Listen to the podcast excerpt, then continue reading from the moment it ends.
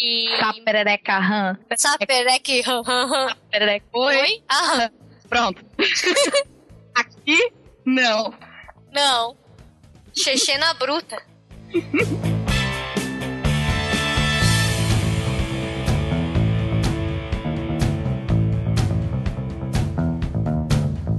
pessoas. Eu sou o João Montanha Dória E eu sou a Daiane da Rosa. E eu sou a Érica, conhecida como Kika. e este é o Nicho.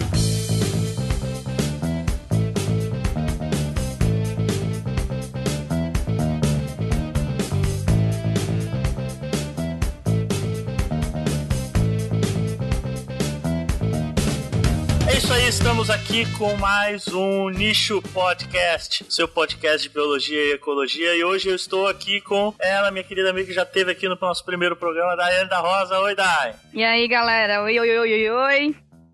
Oi, oi, oi. É isso aí.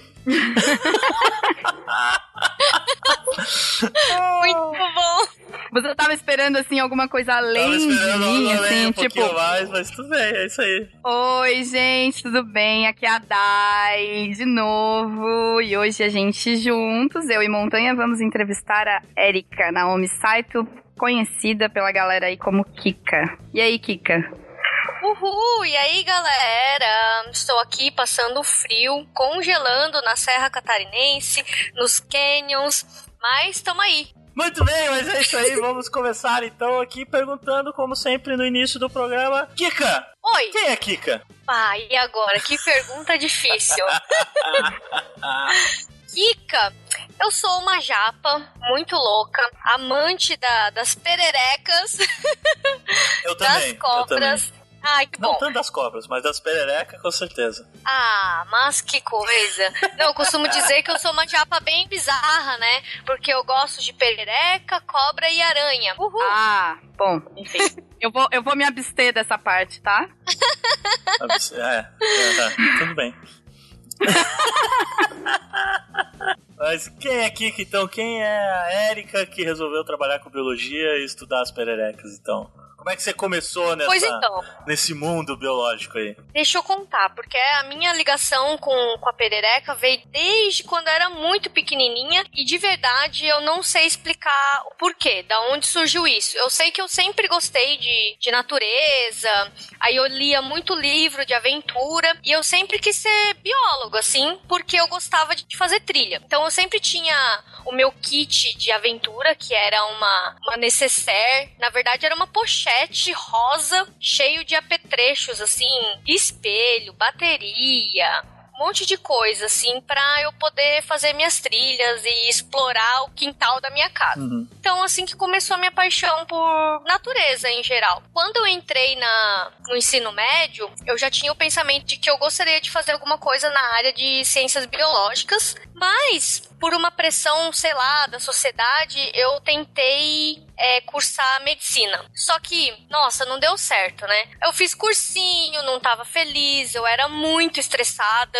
Aí foi quando tudo estourou, foi no, no cursinho que eu fiquei muito estressada, entrei em pânico. Falei, mãe, não quero ser médica. Quero ser bióloga. Aí eu esperando a maior revolta da família, né? Ela, ai, graças a Deus, minha filha.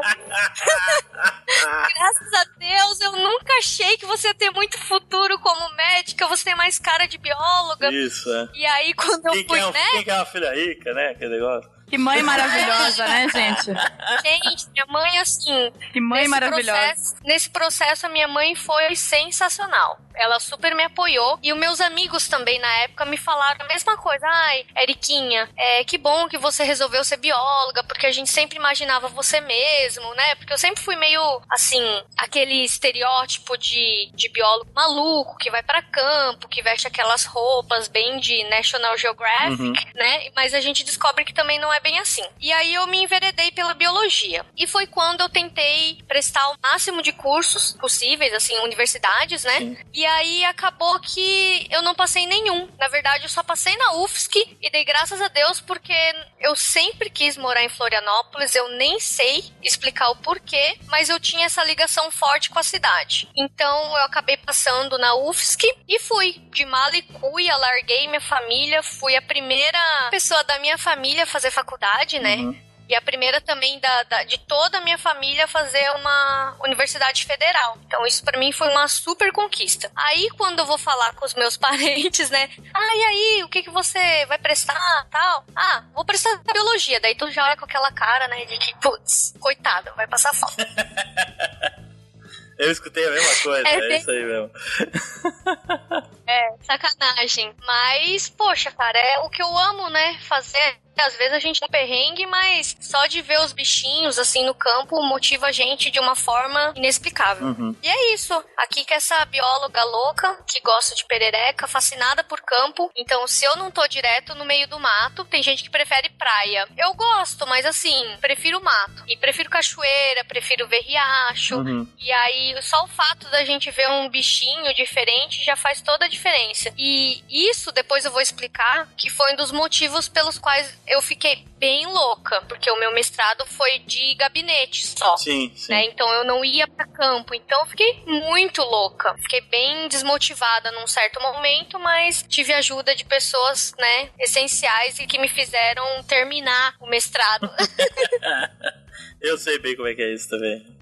Então, assim, quando eu entrei na, na UFSC, na faculdade, eu já sabia mais ou menos que eu queria trabalhar com bicho. Uhum. Só que, assim, não tinha ninguém para trabalhar com um sapo, né? Sim, Serpente, sim. não existia ninguém. Então, a, uma das minhas grandes dificuldades na faculdade foi achar como trabalhar com a coisa que eu mais gostava dentro da biologia. Mas a gente sempre consegue, né? Então, eu acabei que não fiz o meu TCC com, uh, com sapinhos, eu fiz com aranha aranhas, mas eu fui me enveredando, me metendo aí na, no trabalho dos outros, ajudando em campo. E aí eu conheci a Milena Vasilevski, que é agora ela é atual professora lá da UFERSA, Universidade Federal Rural do Semiárido, no Nordeste, e foi ela que foi me levando para esse mundo mágico da herpetologia e foi assim, cara. Eu acho que quando a pessoa não, não sabe direito, não tem como trabalhar com aquilo dentro da faculdade, procura outras pessoas fora, sabe? Uhum. E foi assim que eu consegui trabalhar com herpeto. Massa. Isso é bem comum, né? Você tem um número de professores sempre limitado na, em qualquer universidade, né? Nunca vai ter de todas as áreas ali, porque biologia é um negócio muito grande, né? Então, se,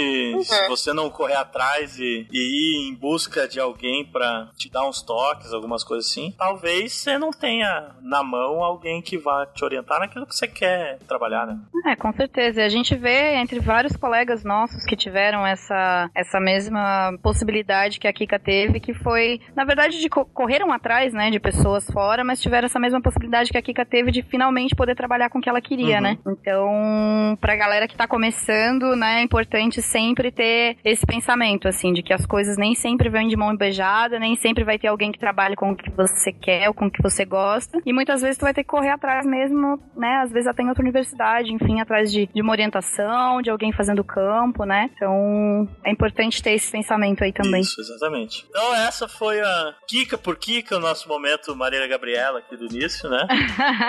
e a gente retorna com a, com a Kika após os nossos recadinhos lá no, no escaninho. Valeu!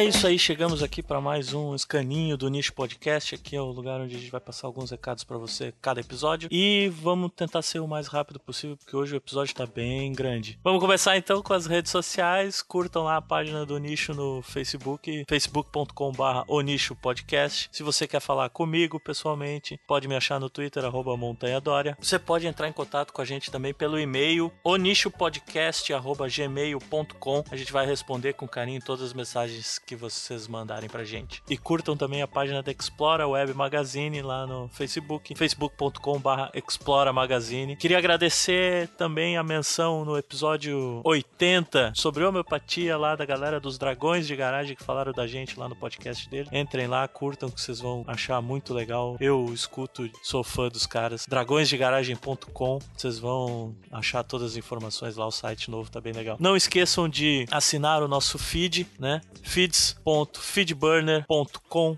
barra o nicho para vocês terem acesso imediatamente a todos os episódios que saírem do Nicho Podcast. Novidades chegando também, em breve a gente vai publicar o site, a gente vai ter uma cara um pouquinho nova também, já reformulada um pouquinho, vai ficar muito mais legal do que já tá hoje. E além disso, a gente está pensando também em publicar os episódios só com a vitrine no YouTube, né? Deixem seu, seu recado, sua mensagem pra gente se vocês acham que isso é uma boa ideia ou não. A gente vai fazer a experiência em breve e vamos ver como é que vai sair isso aí. Vamos voltar então pro episódio de hoje. Tá muito bacana, bem longo, mas bastante divertido com a Kika e com a Dai aí sobre as pererecas. Ah, pererecas.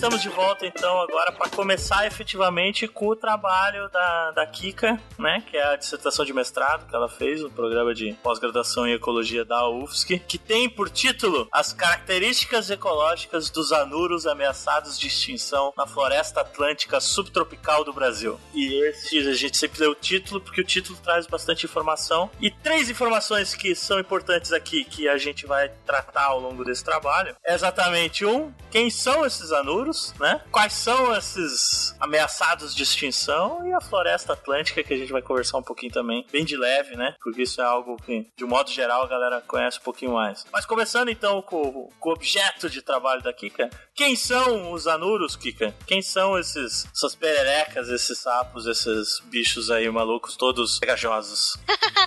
é bem isso como você falou, Montanha. É, são os bichinhos pegajosos, é. né? Mas eu vou explicar com calma até chegar nesse ponto. Então... É, é, é melhor quando molhadinho, né? oh, God. Preferi estar morta. Falei que ia ter muitas piadinhas aí pra largar ao longo do programa. Sensacional.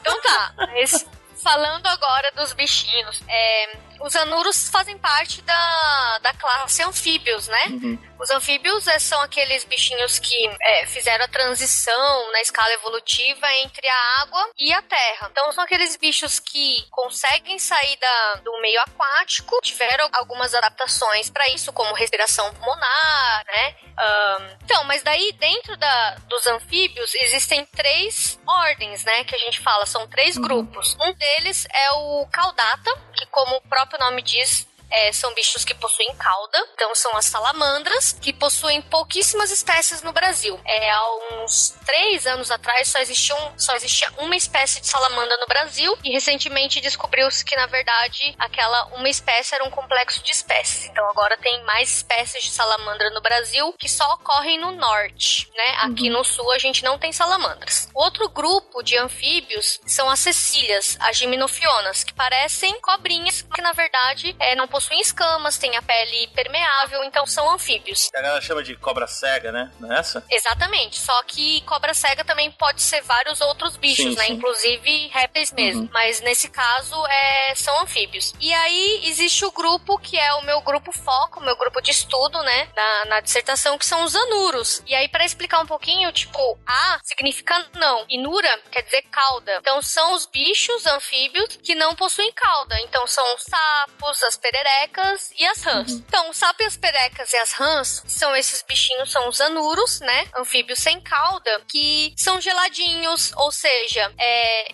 eles são heterotérmicos, eles não possuem controle, regulação da temperatura. Então, é, conforme o ambiente vai mudando a temperatura, eles também vão mudando. Para explicar um pouquinho assim a diferença entre sapo, e rã, o sapo é aquele bichão mais com a pele mais grossa, né? Mais adaptado ao ambiente terrícola, e ele é o menos digamos assim, adaptado ao ambiente aquático. Por exemplo, a rã, ela tem a pelezinha mais fina e ela é mais aquática, então ela tem membranas entre, entre os dedos uhum. que ajudam a, a, facilitam ela a nadar, né? E já as pererecas, a grande diferença das pererecas é que ela tem aqueles discos adesivos. Que as grudam, os outros não tem. Não, as outras não tem. Eles podem até algumas rãs, elas têm algumas adaptações nos dedinhos, uhum. né, que fazem elas se agarrarem em rochas. Mas não é, mas não é o disco adesivo que tem a gominha lá que gruda. Exatamente, ah. não é o disco adesivo. Então, mas é basicamente essa a diferença, mas poderia enumerar várias Sim, outras. É a principal, né? No mundo científico, a gente não costuma fazer muito essa diferença entre sapo, perereca e rã,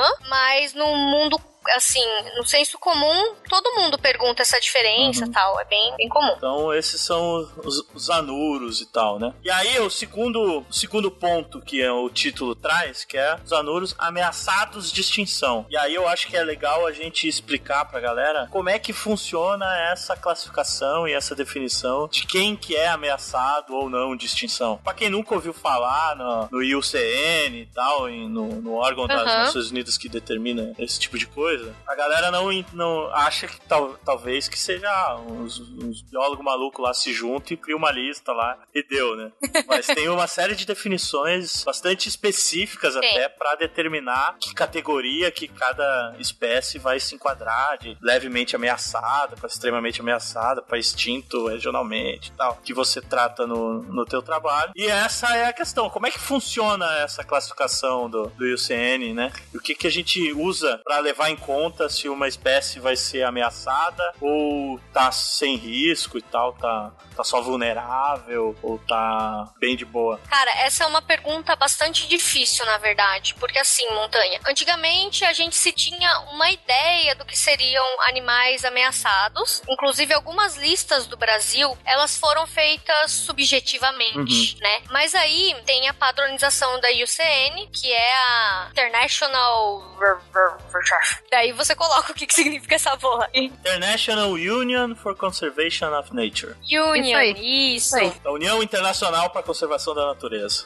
a UCN. Que é uma união que avalia é, o status de conservação de cada animal, né? Então, lá no, no site da UCN, seria legal todo mundo visitar, eles têm lá explicando direitinho quais são os critérios é, e como que a gente pode classificar um animal. Uhum. Mas aí a gente entra num, numa questão que é bem difícil, assim. Isso, a UCN tem critérios uh, globais. Agora que ela tá colocando critérios regionais, assim, então, para cada estado, por exemplo, no Brasil, para cada estado, uhum. né? Mas isso ainda é bastante confuso. Eu confesso que eu ainda fico bem confusa. Na minha dissertação, eu acabei não enfocando muito em como encaixar as espécies nesses critérios. Você já usou a classificação pronta já de, do que tinha. É, existente, uhum. né? Mas só para o pessoal saber, então leve em consideração o endemismo, né? Se a espécie ocorre em uma larga escala ou numa escala muito pequena. É, leva em consideração a tendência da, de declínio da, da espécie, é, a, a, distribuição dessa espécie, o tamanho,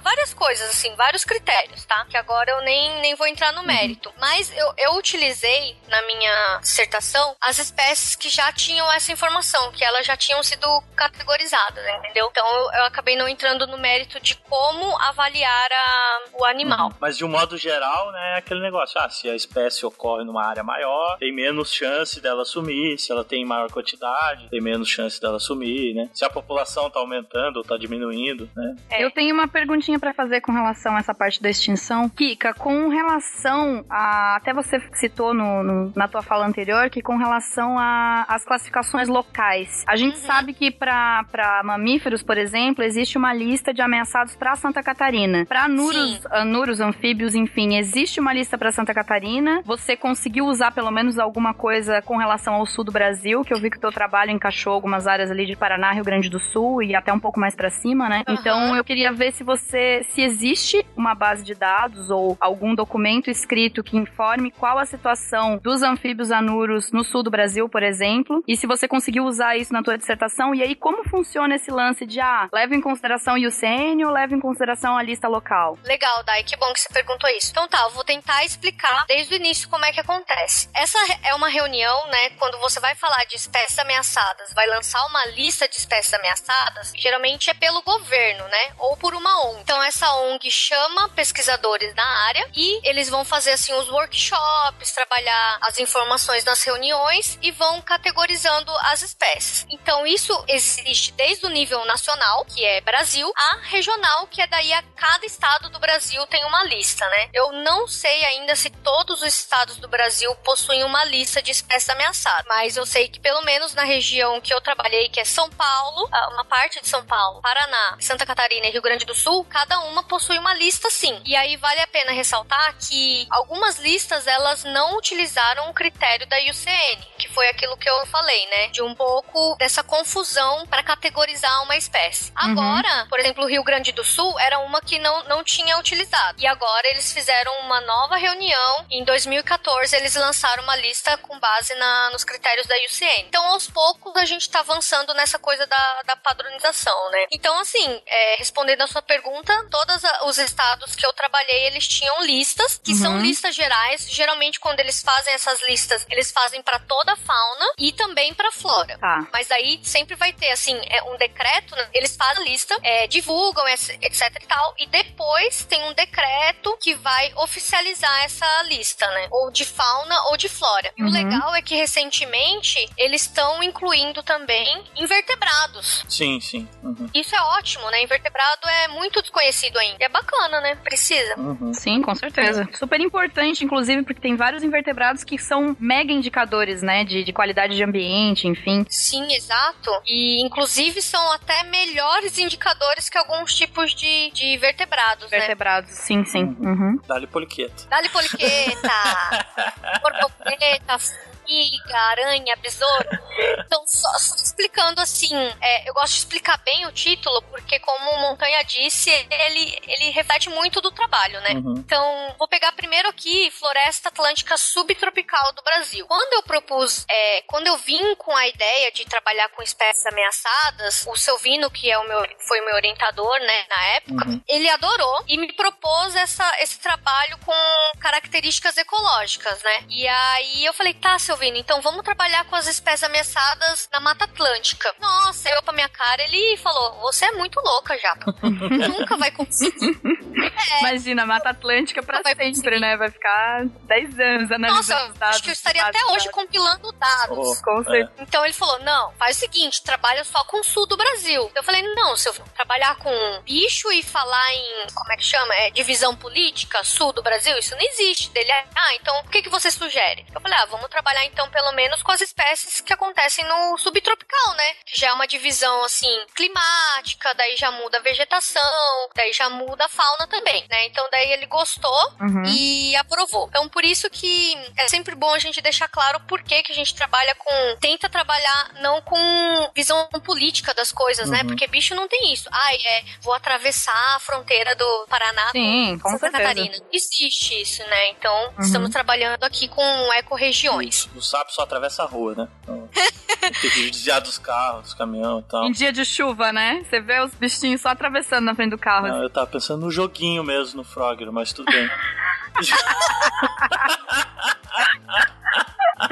Cara, isso aqui na verdade problema, montanha, dos bichos atravessarem Demais, a rua. imagina, tá louco. Ah, tô trabalhando com uma espécie ameaçada aqui, que a gente faz um, vários programas para tentar minimizar o impacto dela, inclusive de atropelamento, né? Que é, que é foda. Sim, sim.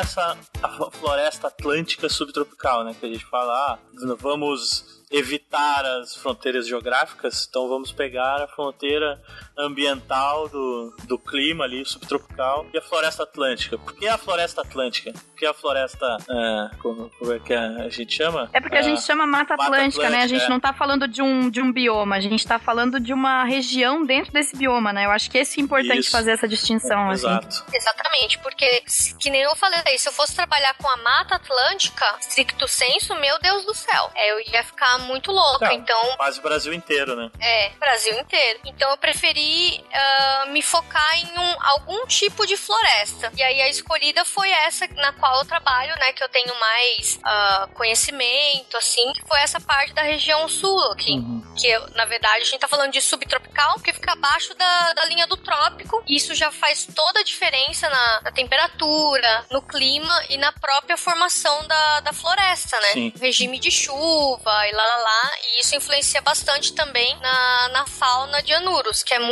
ligada à condição de chuva e umidade relativa e temperatura também. E a floresta atlântica, que é essa floresta que tem a influência bastante do, das massas de ar, assim, do Oceano Atlântico e tal, que fica no litoral, né? E que acaba subindo para serras, Isso. né? Então, esse que é o, o bacana. Então, você pega essa serra do sul, que é bem mais fria do que as outras, né? Você tem uma fauna, uma fauna e uma flora um pouquinho diferente, apesar de ter características semelhantes ali, né? Kika, você Isso, que, que trabalhou então com essa floresta atlântica subtropical, a gente pode inferir que nela é, os fatores abióticos influenciam diretamente essas formações e às vezes até mesmo a, a- a estrutura das comunidades quando relacionada à, à Mata Atlântica acima do Trópico de Capricórnio? Minhas armas. Totalmente, assim. Tá. É, a gente sabe, principalmente para Anuro, tá? Anuro e, e- e serpentes, é, a condição climática, ela é muito importante. Uhum. Por exemplo, se você for numa mata atlântica do Nordeste, talvez ela não seja tão diferente fitossociologicamente, mas as Uhum. espécies de plantas vão ser bem diferentes e de fauna também muito diferentes, né? Questão de, do regime de chuva, daqui ter um inverno mais rigoroso, né? Uhum. Então, ah, os bichos acabam respondendo a essas condições. Então, isso realmente vai, vai estruturar, assim, a comunidade. Uhum. Até porque eles termorregulam com o ambiente, né? Então isso é meio, né, meio que óbvio, digamos assim. É, na verdade, eles não termorregulam, É, não, é, é, assim. é sim. Mas eles respondem a, a- as condições do ambiente. Por exemplo, tem até aquela perereca lá. Ai, agora eu não lembro em que local exatamente, mas é um local muito frio. Que ela congela. Ela simplesmente congela totalmente fica inativa. Uhum. E aí, conforme, né, vai aumentando a temperatura, ela descongela e volta à atividade. Uhum. É muito louco isso. É tipo uma variação no de atividade com o ambiente, então. Isso, isso. Ah, no sul eu não conheço nenhuma espécie que congele, mas com certeza elas diminuem bastante o metabolismo no inverno e eu senti bem isso agora, porque tá muito frio, não tem sapo cantando, é difícil ver eles, é, até mesmo visualizar eles aqui. É, isso em geral, né? Porque tem bicho que a gente sabe que é realmente do frio. Tem bicho que se reproduz no frio, só canta no frio e as atividades quase todas são mais no inverno. Uhum. Mas em geral, o Anuro gosta mesmo de temperatura alta, umidade relativa alta, chuvinha. Sim, sim. E o inverno normalmente é um pouco mais seco também, né? Então É. acaba, acaba afetando também. Massa, massa. Bem legal. Então essa é a floresta subtropical atlântica, que é mais frio, que é mais seca no inverno, tem o inverno-verão mais definido, né? Aham. Tem isso. E olha só, é, só pra complementar aquilo que eu tava falando da Mata Atlântica, gente, o Brasil, ele é campeão, né, de diversidade de anuros. Ah, no Brasil tem cerca de quase mil espécies de anfíbios anuros só, né? Uhum. E no meu trabalho, eu trabalhei com 238 espécies, ou seja, um banco de dados que é muito grande. Uhum. Os outros trabalhos, assim, que é parecidos com o meu, né, que na verdade eles que me influenciaram a fazer esse tipo de trabalho, um foi na Austrália, que ele trabalhou com 60 espécies, e na América Central com 116 espécies. Uhum. E eu trabalhei com 238, eu já fiquei louca, trabalhando Uhum. só no subtropical. Se eu tivesse que trabalhar na Mata Atlântica inteira, Não, não Nossa. tinha como, não tem como. Uma perguntinha que eu tinha pra fazer, já relacionado a, a- você tá falando, né, do- dos bancos de dados e tal. É como foi, porque assim, é, a maioria da galera que trabalha com, com herpetofauna, enfim, anfíbios anuros, faz muito campo, né? Você mesmo disse que pra você isso era fundamental, assim. Como foi pra você trabalhar com base de dados? O que de muito bacana tem em trabalhar com base de dados? Porque a gente sabe que tem pra várias espécies, inclusive de outros grupos. E Uhum. e quais foram os, os problemas, assim, né, de, de trabalhar com base de dados pra você, assim, pessoalmente falando? Tá, legal. Cara, pessoalmente falando, é. Nossa, eu até travo pra falar assim, porque foi muito chato. Porque eu sou uma pessoa. eu sou uma pessoa sei, muito, muito detalhista. Muito detalhista. Uhum. Então, quando você trabalha com banco de dados, uma coisa que é muito legal é porque você tá compilando todas as informações daquelas espécies e isso vai servir, meu Deus, depois que ser publicado, vai servir pra todo mundo. Uhum. Então, quem quiser achar alguma informação pode ir direto nesse banco de dados e facilita a vida, querendo ou não, né? Inclusive, esse banco de dados meu ainda não foi publicado, é no, no artigo, mas está disponível na minha dissertação e ele já está servindo de base para alguns outros estudos. Então, essa é a parte muito legal. Uhum. Mas a parte chata é que você tem que compilar muita informação. As informações, elas são diferentes. É, por exemplo, eu trabalhei com coordenadas. Meu, tem gente que trabalha, é, né, com UTM, outro com graus, blá, blá, blá, blá. Ai, meu Deus. Aí eu desisti. Desisti de trabalhar com isso. Preferi trabalhar com uma outra categoria um pouquinho maior, que é né? Uhum. Então, a gente vai aprendendo a, a lidar com essas dificuldades. Outra dificuldade é que eu precisava montar a lista de espécies que ocorria na, na região. Isso também é muito difícil, porque vocês sabem, né? As espécies elas estão mudando de nome a todo momento. É, tem muita gente que não sabe identificar direito, né? Uma espécie, porque também é difícil, né? É difícil é, identificar uma espécie, sim, exatamente. Então, eu fui em banco de dados, por exemplo, de, de coleções científicas, eu tinha que estudar muito para saber se aquela espécie X era realmente a espécie X ou se era uma outra, né? Então eu tive que comparar muitos dados até chegar numa determinada espécie para eu ter certeza, não, essa espécie realmente acontece no, no, subtropical. Mas várias outras eu fiquei com muitas dúvidas, daí eu sempre tinha que procurar especialistas, daí eu tive ajuda de muita gente. Isso foi bacana também. Então, que nem eu te falei lá, né, Dai, é, eu fiquei enlouquecida, porque eu não saía. Eu imagino. Uhum. Eu imagino.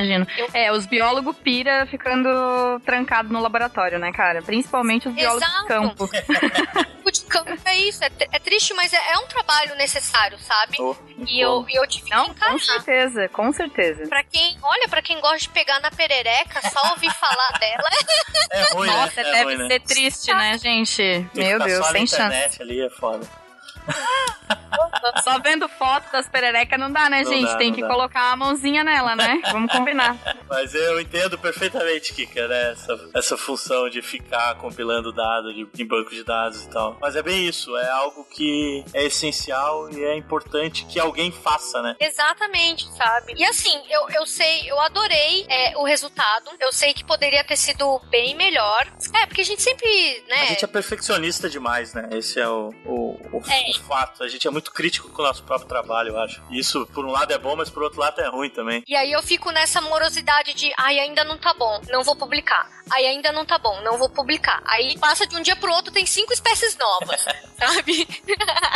então é bem difícil trabalhar com revisão e banco de dados, assim, é, é bem complexo. Uhum. Mas na medida do possível a gente tem que tomar muito cuidado e, e, publicar, porque é um trabalho relevante, né? Sim, sim. E você tava falando aí de, de buscar e ter certeza que a espécie era aquela espécie mesmo. Uh, você precisou jogar fora muita informação que você uh, chegou à conclusão de que uh, você não tinha confiança suficiente para incorporar sim, no seu trabalho? Com certeza. Eu tive que cortar muitas espécies porque eu não tinha muita segurança na classificação dela, na identificação dela. Então eu colocava uma observação na minha planilha pessoal falando: olha, essa espécie X pode ser essa, pode ser aquela, aquela outra, porque na verdade é um complexo de espécies, né? Uhum. Então eu acabei não utilizando. A, além disso, o outro problema é que para trabalhar com características ecológicas, eu tinha que saber é, coisas sobre as espécies. Então eu tinha que saber características dos bichos e isso tinha que estar tá publicado, né? Uhum. Algumas coisas não estavam publicadas, mas o nosso grupo do laboratório laboratório, tinha informações, então eu coloquei, né? Incorporou, né, o dado não publicado ali. Incorporei, incorporei. Mas assim, ó, de 238 espécies, uh, eu só consegui trabalhar com 116, porque é elas que tinham informações, né, disponíveis para eu trabalhar. E que informações eram essas que você compilou de, de características ecológicas dos bichos que você usou depois para tentar chegar naquele teu resultado de mostrar qual,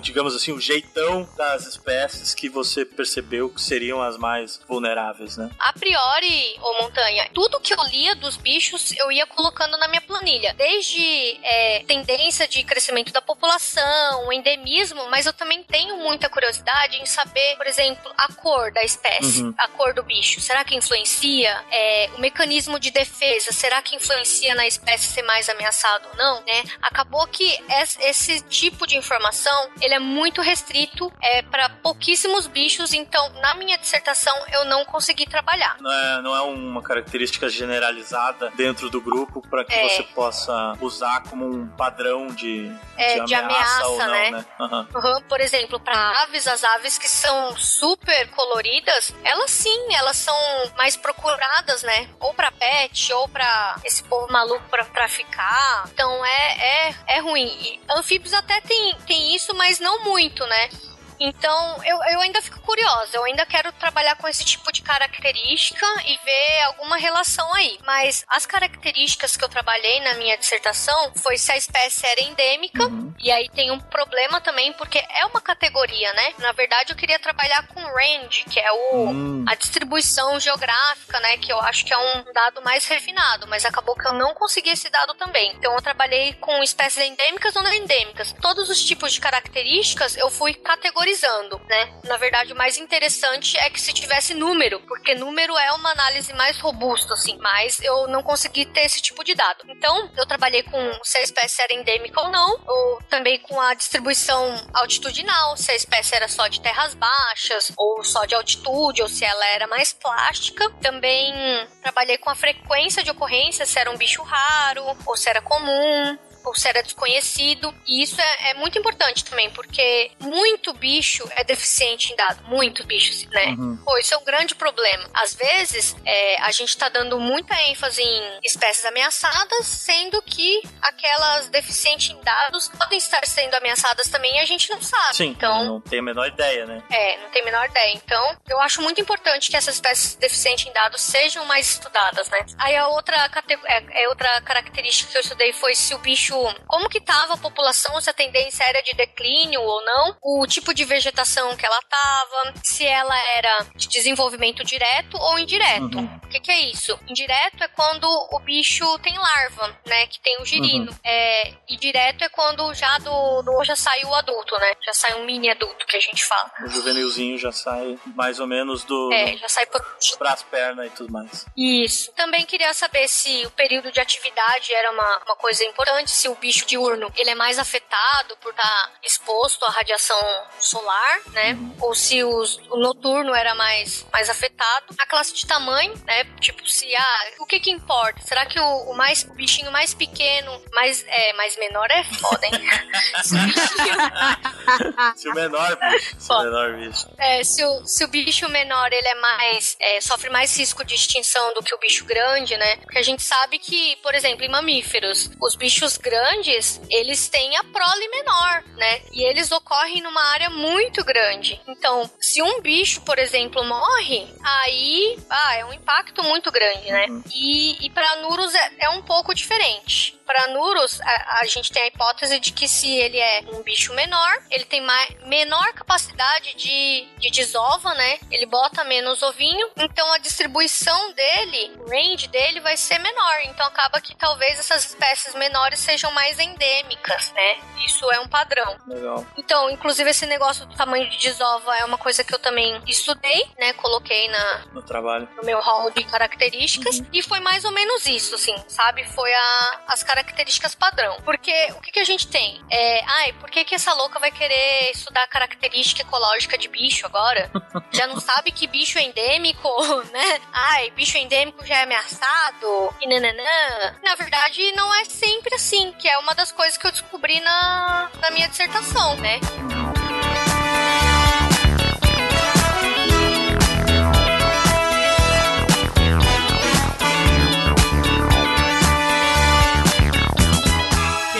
Dessas espécies, então, que você analisou e tal, porque você viu, né, de acordo com aquelas espécies que estavam mais ameaçadas, né, que estavam classificadas como ameaçadas, né, que espécies que tinham, batiam e que estavam aí mais ameaçadas do que outras com características diferentes e tal. A ideia seria o que? Ah, é, então, espécies que têm características similares a essas que estão ameaçadas, né, teoricamente podem estar mais vulneráveis a se tornarem ameaçadas no futuro, né? A lógica seria essa, né? É, então, exatamente, assim, ó. Mas essa coisa de bicho ameaçado é uma incógnita, né? Porque, que nem eu tava pensando, assim, porque que no mesmo ambiente, com os mesmos impactos, né, pressão seletiva, por que populações de anfíbios elas diminuem, outras crescem e outras não estão nem aí pra bola, né? Uhum. Por que que isso acontece? Então, eu achava, ainda acho, que tem algumas características nos bichos que fazem eles serem mais suscetíveis. E como que funciona isso para Nuro? Existem dois estudos, um é na Austrália Uhum. e outro é na América Central, que trabalharam exatamente com isso. Então, os dois, é, mais ou menos, encontraram um padrão de que esse bicho que é mais endêmico, ele é mais ameaçado. É, esse bicho que também tem o desenvolvimento indireto, ele é mais ameaçado. Olha que loucura. Porque como ele depende de ambiente que tenha água, né? Uhum. Então, ele vai sofrer uma, uma ameaça maior. Já o bicho que tá ali, não tem a fase larval, ele não seria tão ameaçadinho. E a outra coisa muito interessante é que eles acharam que os anuros de riacho, eles são mais ameaçados. Mas, na visão deles, era por causa daquela infestação de fungo, né? Uhum. a quitridiomicose e tal, que afeta a população, assim, no mundo inteiro muito fortemente. Então, na minha cabeça, eu tinha que o meu padrão ia ser mais ou menos isso. Que anuros de riacho iam ser mais ameaçados e que os bichinhos pequenos também, por eles serem mais, ah, terem menor capacidade de desova, eles seriam mais ameaçados. Então, como que foi o processo? Para eu tentar achar alguma relação entre o bicho ser ameaçado ou não ameaçado, peguei todas as características deles e fui correlacionando cada característica com se ele era ameaçado ou não. Fui fazendo umas regressões muito loucas lá.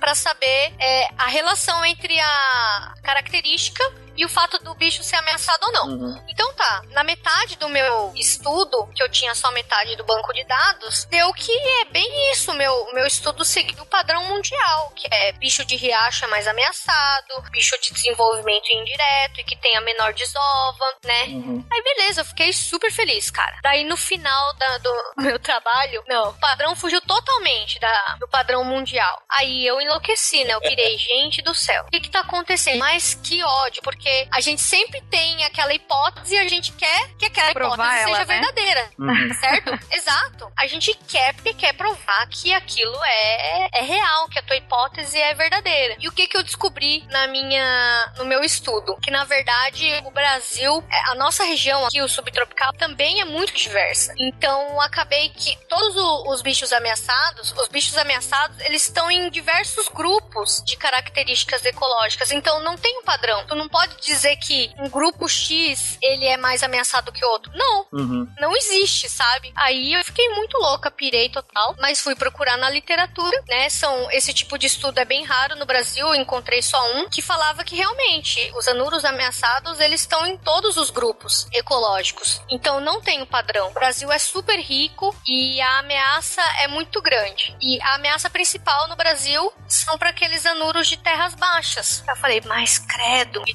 terras baixas, por quê, né? E o motivo é claro, O que que tem na planície costeira, onde tem a floresta atlântica, né? O que que tem ali? Pessoas. O quê? Pessoas. pessoas. Tem a gente, né? Esse que é o grande Foi lance. ótimo que a Kika entrou nessa parada, porque era exatamente uma questão minha, assim, da tua dissertação, que, cara, quando eu li, Sim. foi a primeira coisa que me saltou os olhos. Eu falei, cara, mas assim, claro que a gente vai ter espécies endêmicas ameaçadas de extinção em topo de montanha, tá ligado? Mas aonde que tá o maior problema? Tá onde as pessoas moram, né? E, tipo, planície, Exatamente. velho, é onde tem a maior, a maior ação, ação antrópica, né, em geral. E eu falei, caraca, Exatamente. que loucura. E, e olha pra você ver, tudo bem, assim, eu poderia trabalhar com todos os anuros da, do Brasil, do mundo, e achar que, que talvez algumas características sejam mais importantes. Mas aqui pra gente é absurdo como a pressão antrópica é, é a, a maior ameaça, entendeu? É, ainda mais se a gente fala de floresta atlântica, né? Que é o, o- o bioma e tal mais degradado que a gente tem na América do Sul, né? Sim, exatamente. E aí, Kika, nesse mesmo, nesse mesmo sentido, assim, se tu me permitir uma perguntinha, com relação a Santa Catarina, as espécies ameaçadas aqui pro estado, quais delas são de, de planície? Litorânea, especialmente, que eu acho que é a, a mais ocupada aqui, né? Não sei, talvez eu esteja Legal. errada, mas enfim. Ótimo, então eu vou te falar, é porque assim, tem algumas espécies, né, a nível regional em Santa Catarina, que são ameaçadas, mas top, que ela é ameaçada internacionalmente, né, globalmente, é a Melanophreniskos dorsalis. Conhece o sapinho de barriga vermelha? Eu acho se tu já que viu, Dai. Eu já vi melanofriniscos, mas não sei se foi esse. Eu não lembro dele ter barriguinha vermelha. Talvez não tenha sido esse que eu vi, não. É, então, é um sapinho que ele só ocorre em área de dunas, cara. Dunas e restinga, ahn, bem em área que é totalmente degradada, né? Ah, peraí. É um que tem muito em Imbituba? Isso, tem. Ah, então eu já vi. Eu conheço esse bichinho, sim. Ah, Tem, massa, tem em. Laguna, tem no Rio Grande do Sul também. Uhum. Mas ele, cara,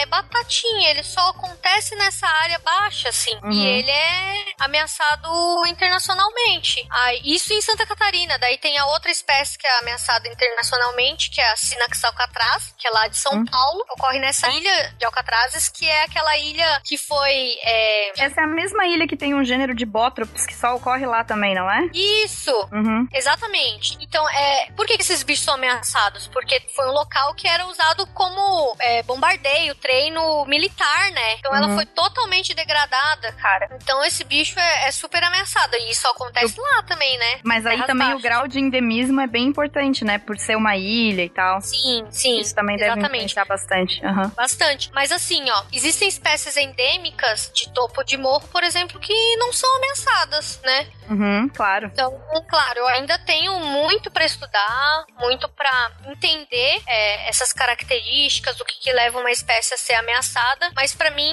o mais gritante foi que a- o pior impacto é o do ser humano. E isso é uma coisa que é reversível, sabe? Não é algo do tipo, ai, tem uma infestação de fungo que vai dizimar a população de, de anuros de riacho, né? Não é uma coisa fora do comum que a gente não tem controle, né? Sim. E então, isso é um bom tapão, cara. Daí que vem é, a questão de se pensar em estratégia de conservação. Porque assim, às vezes tu não tem muito é, a noção de quanto o bicho desova, é, em que época que ele reproduz, qual que é o tamanho da prole dele. nanana. Você não sabe tantas características dele. Mas se você sabe mais ou menos o básico, você já consegue pensar em estratégia de conservação. Uhum. E a estratégia de conservação que a gente tem é, meu, proteja a costa, cara. Não tem mais isso. Proteja as terras baixas aí. Sim. Porque a especulação, Hum. especulação bilhária é tá Uhum. tá difícil, tá difícil. E agora ainda querem acabar com o processo de licenciamento ambiental, né? É, então,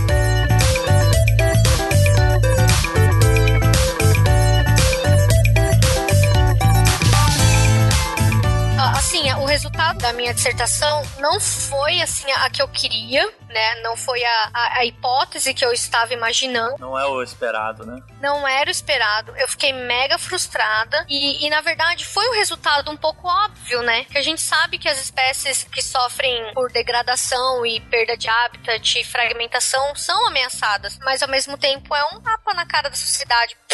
Sim, sim. Sim, Mas isso é certeza. legal, Kika, sabe por quê? Porque mesmo. Eu acho sempre legal quando o resultado de uma pesquisa não é aquilo que a gente espera. Eu acho que isso normalmente É. são os resultados que acabam sendo mais legais de todos. Porque se já é aquilo que a gente espera, ah, beleza, confirmei isso aí. Uhum. Mas se não é um negócio diferente, você fica encucado e, puta, por que que essa naba saiu desse jeito e não daquele jeito que eu esperava, né? Exatamente. É, um, cara. é um estímulo maior, eu Isso, acho, é. né? Te estimula muito a pensar sobre as coisas, te exatamente. estimula a ir atrás para tentar entender melhor esse resultado. E quando é algo muito óbvio, como ah, por que que é mais tem mais espécie vulnerável na planície costeira litorânea, onde toda a floresta atlântica foi dizimada praticamente? Porque toda a floresta Aham. atlântica foi dizimada e quem é que é culpado a gente, né? É, e E ponto. ponto. Agora, quem é que demonstrou isso efetivamente com dado, mostrando dado isso? Teu trabalho é um dos primeiros, eu acho, que, que demonstra isso efetivamente com relação à espécie ameaçada de extinção. Que, como você falou, aham. são, apesar de ser algo relativamente óbvio, assim, é algo pouco Uhum. estudado, que ó, agora, faz poucos anos, que se começou a definir direitinho o que, que é uma espécie ameaçada, com critérios claros e tal. E agora que a gente começou a investigar esse tipo de coisa. Então, acho que é importante é. ter esses trabalhos com esses resultados óbvios, assim, exatamente para mostrar, não, velho, não é, a obviedade tá aqui, tá comprovada aqui, ó, é isso mesmo. A gente tem que parar. Se ligue, man. gente. Se ligue, man. É, tem que parar de, de, de derrubar a floresta, velho. Ô, louco. é, vamos fazer, é. vamos fazer é, negócio de ecoturismo pra ganhar dinheiro com a floresta ali, velho. Dá pra ganhar dinheiro com a floresta. Isso que a galera não Olha, tem que gente. começar a entender, né? Você não precisa derrubar a floresta pra ganhar dinheiro, né? Não precisa, né? É, eu até vou dizer o seguinte: eu tô numa empresa que a gente faz estudos para licenciamento ambiental, né? E nessa área, poxa, a gente é obrigado a conviver com, muita com coisa. Né, pessoas que não são muito pró-natureza, uhum. pró-conservação. E é triste, cara. É muito triste ver que o pessoal não tá nem aí. Não, não tá, não tá. Que eu falo de conservação de perereca, eles riem na minha cara, sabe? Eu falo, gente, né? A gente tem que estudar o impacto do ruído de uma rodovia na população de tal rã. É, os caras riem da minha cara, assim. Nossa, é, é, é bem difícil, sabe? Assim, mas eu, eu sei que eu tô fazendo uma coisa que precisa. Precisa, precisa. Entende? Com certeza. E, ó, eu fico bem feliz mesmo que, que vocês tenham gostado do trabalho, porque querendo ou não, a gente é muito autocrítico, né? Sim, sim. E acaba Com achando certeza. que o trabalho